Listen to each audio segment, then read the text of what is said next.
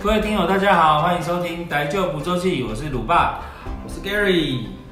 哎，今天我们要聊什么话题嘞？嗨，我是凯基的陈怡婷，有急事找你，慢慢教我一下。你有没有接到这种这么特别的简讯嘞？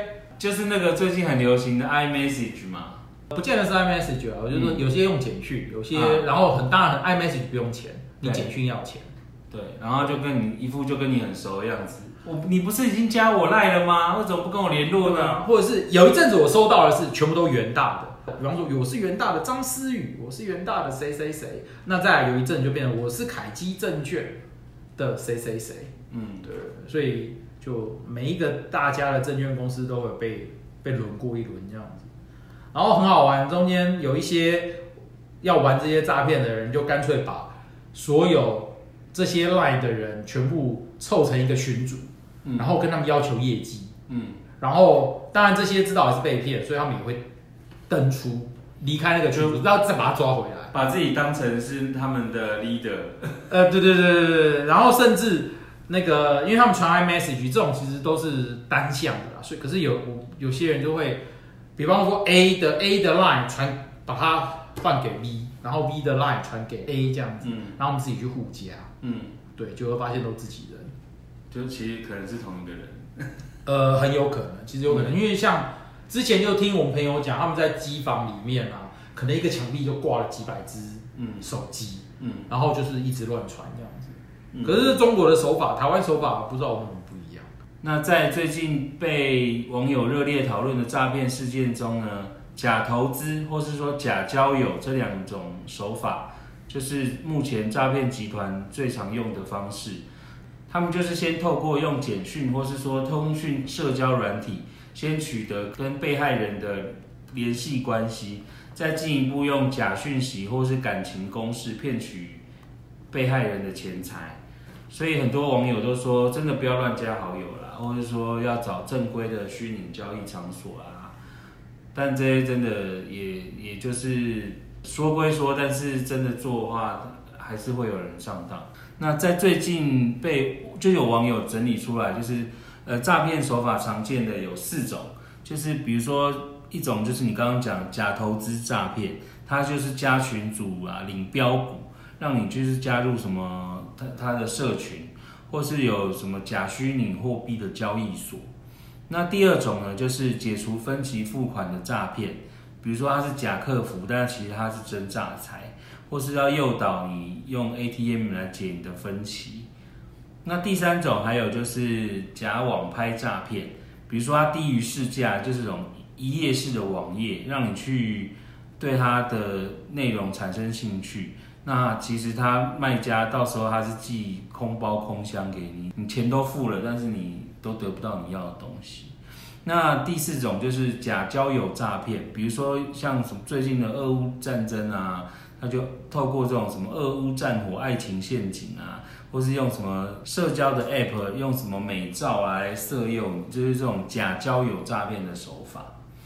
有啊有啊，其实我最近我也又接到了一个蛮好玩的，就是他，我、嗯、因为我本来就有加一些投资群组嘛，那个是我知道的群组。哦嗯、对，那当然我只是加好玩的，我也没有真正在听。就突然有一个在某一个交友平台上，突然就密我说。呃，请问一下，这个群主是在做什么的？然后全部用英文。嗯，然后那我也觉得这蛮有趣的，反正练练我的英文嘛，所以我就回他。嗯，然后回了他之后，才跟我讲说他是在伦敦工作。嗯，然后反正就是讲他是伦敦工作，是香港人，怎么样怎么样的。嗯，然后后来竟然又把我引到了另外一个平台去。嗯，另外一个交友平台，就是一般大家都有在用的那几个的其中一两个这样子。去了之后，一样啊，就是会传一些他的运动照啊，然后影片啊，嗯，然后就开始讲起他在做虚拟币的投资的事情。嗯，我想到奇怪，我没有跟他聊这个，而且他还会自顾自的自己三不五时就开始讲这些东西。嗯，那当然就感觉上就透露出一些讯息啊，那种诈骗的诈骗味就越来越重了。这样子，嗯，虽然好像真的是在伦敦的感觉，因为我有问他。那个伦敦有什么特别好吃的？他竟然跟我讲一个我好像是真的只有当地人才知道的事。嗯，对。可是其实这些资讯网络上也找得到。呃，我是有找到，我后来他跟我讲的时候，我去查，然后有真的有找到这个东西。嗯、可是我去问身边的人，就是可能有去过伦敦玩的人，他们好像对那个比较没有概念。嗯，对，因为其实你在得到这些资讯的时候，你一定是半信半疑嘛，你不会马上去相信他。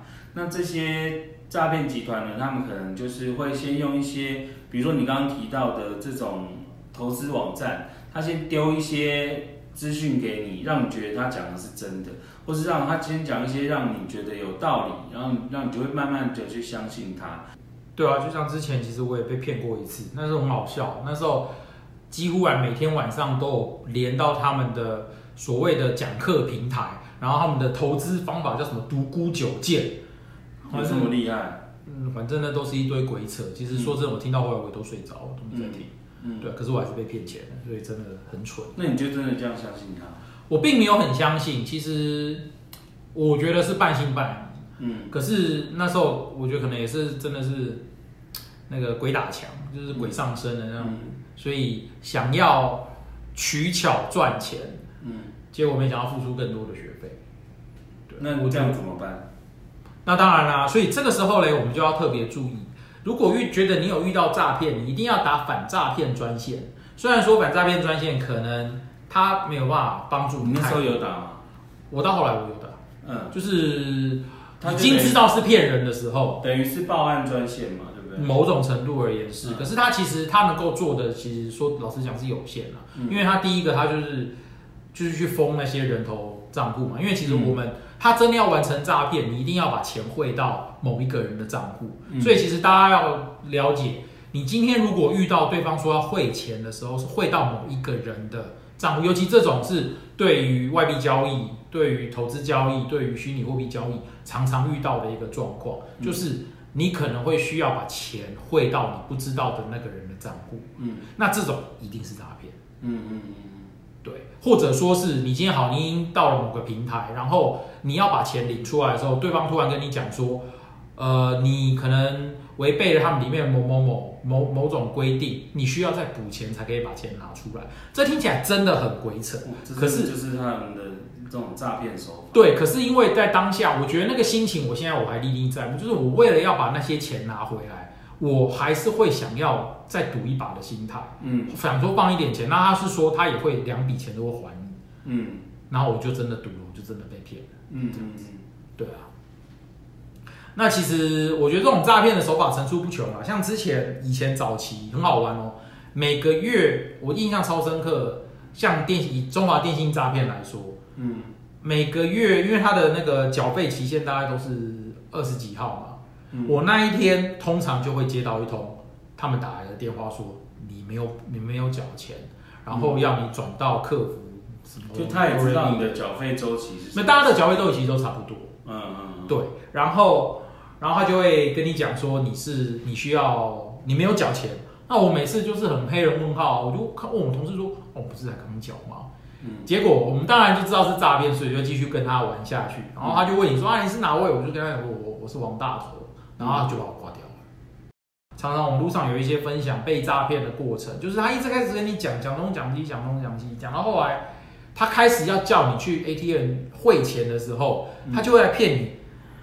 嗯，就是为了要骗你输入银行账号，然后就跟你讲说啊，这是什么？这是什么？呃，什么确认码啦？这是什么东西？然后要你输入在某一个其实是要输入账号的地方跟输入金额的地方，输入某些数字。所以它就是等于直接在手机上操作。呃，没有，很多都会叫你去 ATM，哦，因为用手机操作也是一种。嗯，可是讲句实话，你手机操作如果比较熟练的人，应该会知道他这个时候是要你干嘛。虽然他跟你讲些 A B C，可是你还是会有一点点 sense 你除非那时候你是想要跟他陪他玩，就比方说像有一些分享的，就是他还是跟你一直跟他虚应，然后他跟你讲说你要会，那你也告诉他你已经会了，可是对方。因为他们其实背后有一套完整的操作，跟其实感觉上就是跟你他告诉你的是完全不一样。今天他给你一个人头账号，你汇进去之后，其实下一分钟他们就会有人去把钱转走了。嗯，其实根据现在我遇过的经验，他们其实会马上转走两三成。嗯，就是比方说你 A 转进 A 之后，A 就会马上转到 B 那边，就就有点像漏斗的概念，就把它收，把一堆不同的地方的钱收集下来，然后再甚至还要再转到 C。那当然，这个其实在银行上都是有迹可循的。嗯，可是这中间这有一些人的账号就是呃人头账，第一个人头账号，第二个可能他是把这个账号卖掉的人，或者是他本身就有一些呃有问题的账号。那你当然。回归到一六五反诈骗这边，可能就比较好。有趣的是，比较有帮助的是，它可以帮助你把这些银这些账号列为危险账号。嗯嗯嗯。对，那当然，银行端有一些可能比较有 sense 的，他们也会在你汇钱的当下就会多问你两句，或者是看到一些那阿伯啊，在汇款的时候就会多提醒一点，甚至有一些像新闻上也有讲啊，呃，你阿伯就是要很执着的要汇钱的时候，那警察要劝，银行要劝，都已经听他讲的时候，都已经很确认他是要被骗的时候，那只好他们就想点方法，不要让他真的把这笔钱汇出去。嗯，对，因为真的有的时候，当然大家都是想要赚钱，这个心态没有无可厚非，只是真的天下没有白吃的午餐，也没有天上掉下来礼物，通常掉下来礼物都是很重的学费这样子。对了，因为其实如果以警方的说法，就是说你在把这个你的款项转出去之后，觉得不对劲，就马上打一六五反诈骗的这个专线来通报。那反诈骗机制就会对银行账户启动圈存机制，会立刻冻结这个账户，圈存二十四小时，让民众有时间去报案。这就是所谓的黄金救援时间。但是其实。因为你钱汇出去了，你就已经不是属于你的了。所以各位听友，就是真的，如果有这种要把钱汇出去的状况的时候，真的要三思啊。对啊，尤其像前一阵子，另外一种诈骗手法就是，就像最前一阵子我听到的另外一个故事，就是呃，知名的网络商店，它的他们的平台后台被被害，所以他的一些账号就被呃被有心人士拿去用，然后他们当然就是行。走诈骗的手法，一开始就说啊，你是不是之前某某某一天你有做多少钱的消费？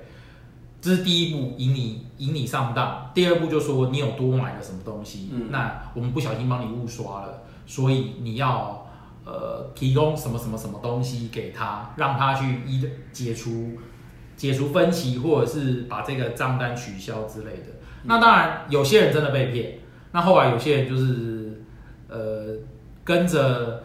就是陪他这样玩的心态，就对啊，好啊。比方说，他说你多订了十二套书，那就会有人说好啊，那没关系，那我就要买这十二套书了，你就帮我送过来吧。那这种当然对方就知道诈骗失败。对啊，所以之前就说你要有买那种超买的啊，你去买一次买个一打啦，一一两百份，然后就又说不小心把你刷错啦，要你退款啊什么的，这些十之八九都是诈骗。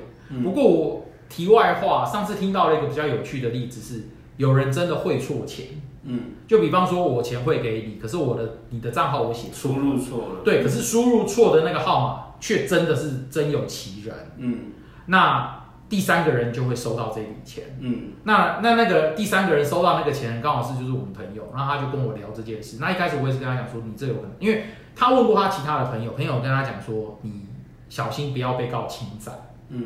对，那可是我当当然第一时间会觉得有可能是诈骗，嗯，对，那所以后来我我去研究一下，人家就说你了不起就是呃不反还，因为你是无心的嘛，你不是有意，而且是人家主动给你的，嗯，那第一那后，所以你只要去，有可能你就要去做报案的动作，或者是你去也是去诈骗那边去了解一下这个情况，嗯，可是后来我在听我那朋友跟我讲的，他是说。是真的是对方有这个人存在，嗯、而且他也真的会错。后来他们两个真的有联络上，嗯、那他也真的把钱还给他。对对对对对对。所以当然这种我相信是特例，因为这种情况，嗯、大家虽然难免都会写账号的时候会写错数字，嗯，可是我觉得不要把那种几率非常非常低的事情当做大家都都都去写，都还是要多多一分警觉性，会比较安全吧。嗯。对啊，那你在上次被骗之后，你有什么感想？感想？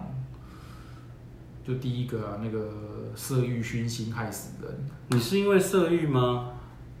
你是因为想赚钱不是吗？当然，第一个第一个是想赚钱，嗯，然后第二个那个女人看起来蛮可爱的，照片那应该是骗人的，嗯、对啊，就会有聊，然后、嗯、就是就是想赚钱，然后那时候又做的不顺利，其他地方又一直赔，嗯，就是也没有什么赚啦，所以就觉得他那边可以赌一把，就就越赌越笨，就花越多越多钱你那时候真的有有觉得就是钱汇出去会赚钱吗？呃，真的有这样想过，真的觉得，可是是什么？我觉得最恐怖的地方是它那个平台，因为那个其实就有点像台湾那种股票股票的市场的的那种交易平台这样子。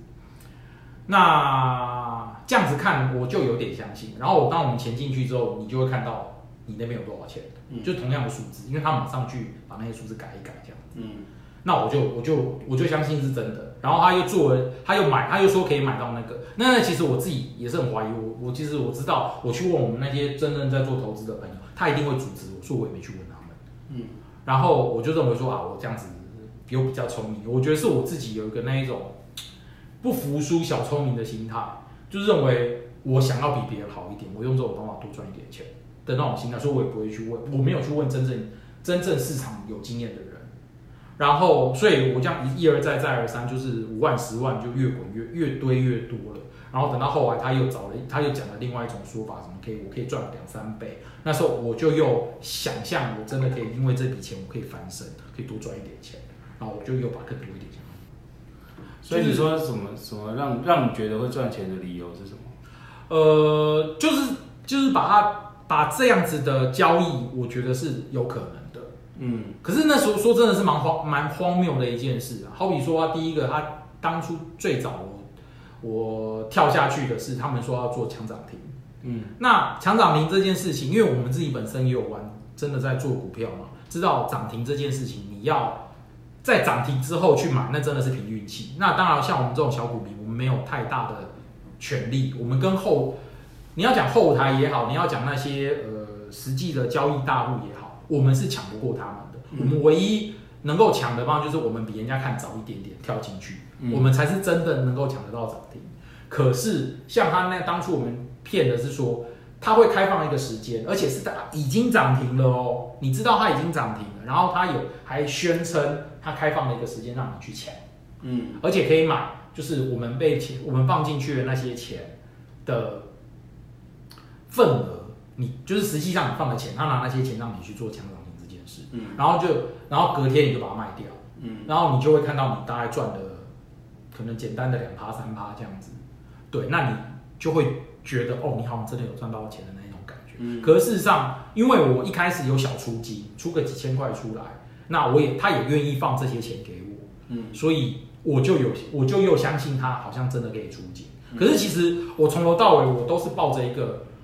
有怀疑的心态，我都觉得我只是做侥幸，我看能不能从他那边捞到一点钱的心态。嗯、那可是随着多做强涨停几次之后，我就这我觉得我自己的警戒心松懈很多，然后我也愿意抢。当然我没有投更多的钱，所以一开始有赚到钱。看起来他的就是他那个账面数字在 App 上面的账面数字有增加。对，那我实际上也只有领出试着出金几千块而已。嗯。就是因为本金还是要放着嘛。对，我要本金是放着，然后我可能就把当初好号称有赚到几千块，我先抽出来。啊，他有让你先抽？他一开始有让我出来，让我出了两笔，那都是几千块，都很少到八九千块，不到一万块这种，这种小数目他 OK。嗯。好，那等到后来第二次，他就是他给我的玩法就是让我买那个真股的真，因为其实，在股票市场可能。三不五时就会推出一些一些公司，他们想要做现金增股，或者是呃提高股数的，那会让股民去做投标，就是先买的那种概念，然后大家用抽的。嗯、那可是那个几率现在其实很低。嗯。那他也做这样子的活动。嗯。那我也玩了几次。嗯。就是其实基本上就是那边一直用这些奇怪的名目一直在玩。那种一般在你现实生活。做的方法比较困难的，好像在那边突然就变得简单了。对，那然后后来第三次就是跟你讲说，你买某一只股票，他们他们里面要弄一个私募基金，要大家一起进场，大家一起把这个股票那个做上抬上去，然后还给我看他们他们的做法什么鬼的，然后可是需要更多的资金，嗯，对，那等到那那时候我就更相信了他们，虽然我一开始一直喊着说没钱，但他也懒得理我，就。试着要让我真的把钱投进去，那我也真的去挤出了一点钱投进去。嗯，然后当然那些股票，那只股票载浮载沉就越来越差，那越来越差，因为我们是做杠杆，我们可能就需要补钱。它其实是用一种蛮聪明的方法，就是等到这个，等到这一个股票跌到你低于你杠杆的价格，它就是让你直接让你知道，让你以为你已经。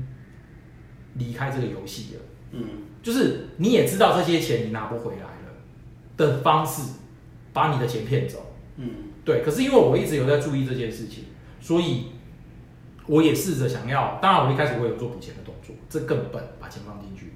那如果那后来我就想说，好，那如果没有这笔钱，就算是赔掉了的心态。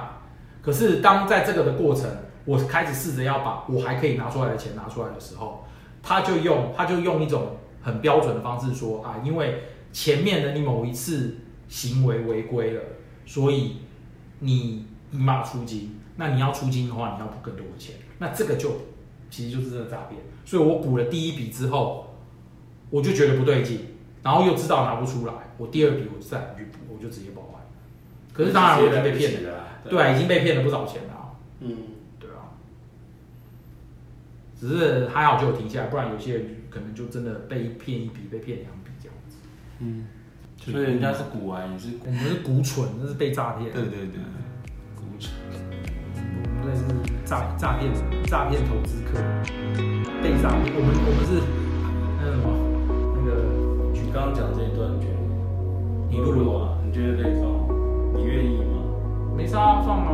我因为我没有指名道姓道来。我觉得我觉得可以让大家听一下你的心路历程。我觉得你有一些，哎、欸，我我没有讲到很关键的东西，那个还好，就是不要觉得，我觉得那个执那个执念就很重要，就是你你觉得他会赚钱。